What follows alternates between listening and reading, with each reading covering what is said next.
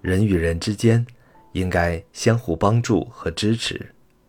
别人有求于你的时候，无论对方和你的关系如何，能帮的尽量帮；你有困难的时候，求助于别人，别人能帮的也尽力相助。这样的生活图景应该是非常美好的。但是，每个人都有自己的实际困难，常遇到别人有求于你的时候，你却因为诸多原因。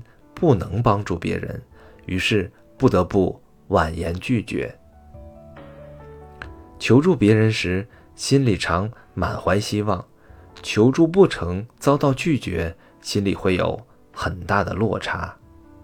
因此，拒绝别人需要针对实际情况，讲究一定的方法和技巧，否则就有可能伤害对方，甚至造成彼此之间。难以化解的矛盾。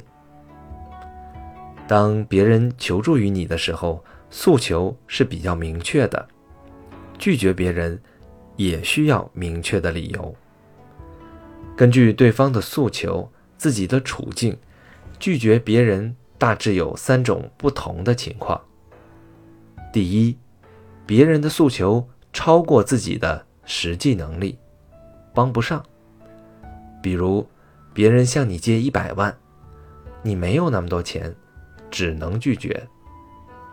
第二，别人的诉求超过自己的心理承受能力，不想帮。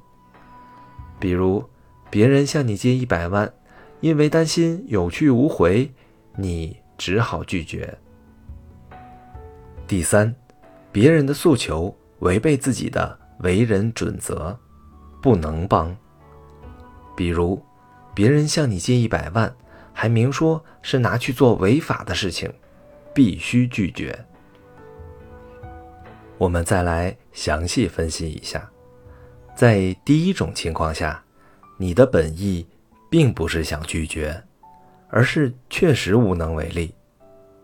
因此，在拒绝别人时，态度一定要诚恳，让对方确信你不是不想帮忙。